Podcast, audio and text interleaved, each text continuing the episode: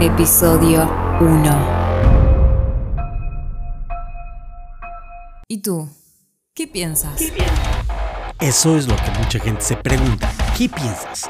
¿Qué piensas de un 2020 que te dejó marcado y que deja las posibilidades para un 2021? Eso es lo que nos vamos a preguntar constantemente. ¿Cómo podemos utilizar lo que ya vivimos en un 2020 y que deba ser utilidad para un 2021, 2022, 2023? Lo que sí es que tenemos que hacer algo consistente. Eso es una realidad absoluta. Mind hacks. Mind hacks. Mind hacks. Negocios y estrategia a tus oídos. Un podcast de Humberto Barrera. ¿Estás listo para hacer cambios? Mind hacks. Mind hacks. Mind hacks. Are you ready? Y para tocar este tema, pues obviamente eh, tomo este podcast, mi podcast, para poder compartir contigo my hacks. My hacks que en, la, que en el transcurso de la vida me han servido, me han servido para poder eh, tornar, moldear mi vida de negocios, el- la forma en cómo convivir con las personas de los negocios y como muchas personas cuando doy consultorías utilizan esos my hacks para hacer algo más que solamente dinero. Sí, más que solamente dinero. Y eso es algo que he estado compartiendo hace poco en mis redes sociales. ¿Para qué sirve el hacer dinero, el hacer negocios?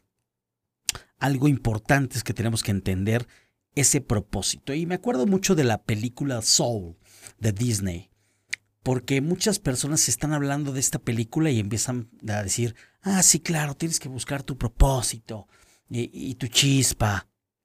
Me parece excelente, pero creo que no lo hemos entendido. No hemos entendido que mucho de lo que tenemos que hacer en nuestra vida es impactar a personas, es dejar legados.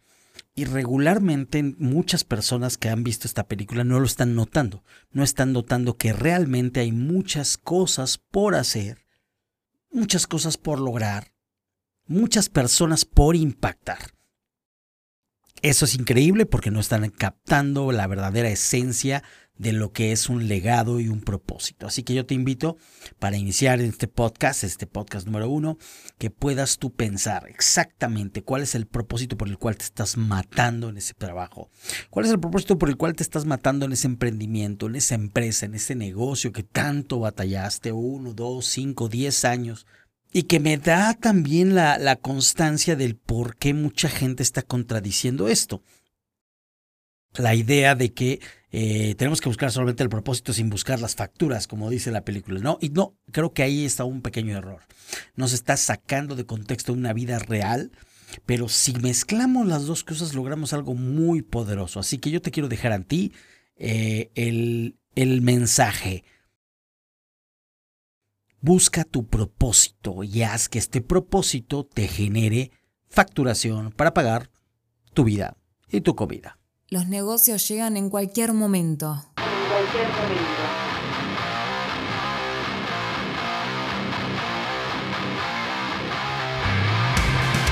Y sí, los negocios llegan en cualquier momento y este es momento de hablar de los negocios. Vamos a platicar de negocios en la forma en lo como yo sé trabajarlo. Vamos a hablar en estos espacios, vamos a hablar de los negocios e-commerce, cómo están evolucionando en nuestras vidas y cómo están haciendo cambiar la vida de los usuarios. ¿Cómo podemos aprovechar este momento para montar un e-commerce y cómo este e-commerce puede ayudarnos a hacer mucho más que solamente dinero? Así que vámonos. Vamos, vamos. Habla o calla para siempre. O calla para siempre. O calla para siempre. O calla para siempre. O calla para siempre. O calla para siempre. O calla para siempre. Sí, efectivamente. Vamos a hablar de e-commerce. E-commerce en el cual cualquier persona, mu- muchas personas me dicen, oye, ¿cómo puedo iniciar mi e-commerce? Y entonces empiezan a platicar y decirme, vamos a iniciar mi e-commerce eh, poniendo en Shopify. No es una mala idea iniciar en Shopify, pero tienes que pensar en los costos añadidos. Tienes que pensar si estás dispuesto a pagar una licencia para que puedas utilizar esta plataforma. Tienes que pensar que no solamente eso, tienes que, tienes que, tiene que haber una pasarela de cobranza en Shopify. Shopify no va a hacer el trabajo.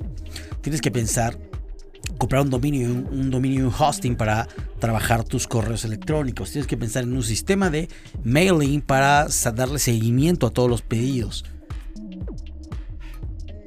Tienes que pensar en la dinámica y logística de generar eh, eh, procesos de envío, procesos de devoluciones, quiénes van a hacer el contacto con los clientes. No nada más es un tema de llegar y empezar con el e-commerce y vender en Facebook. Es una, no digo que es una burrada, es un buen inicio, pero eso no es e-commerce, eso es nada más estamos hablando de negocios y ventas. No, espera. No es momento de darle pausa. Es momento de respirar, respirar, respirar, respirar, respirar, respirar, respirar, respirar, respirar, respirar.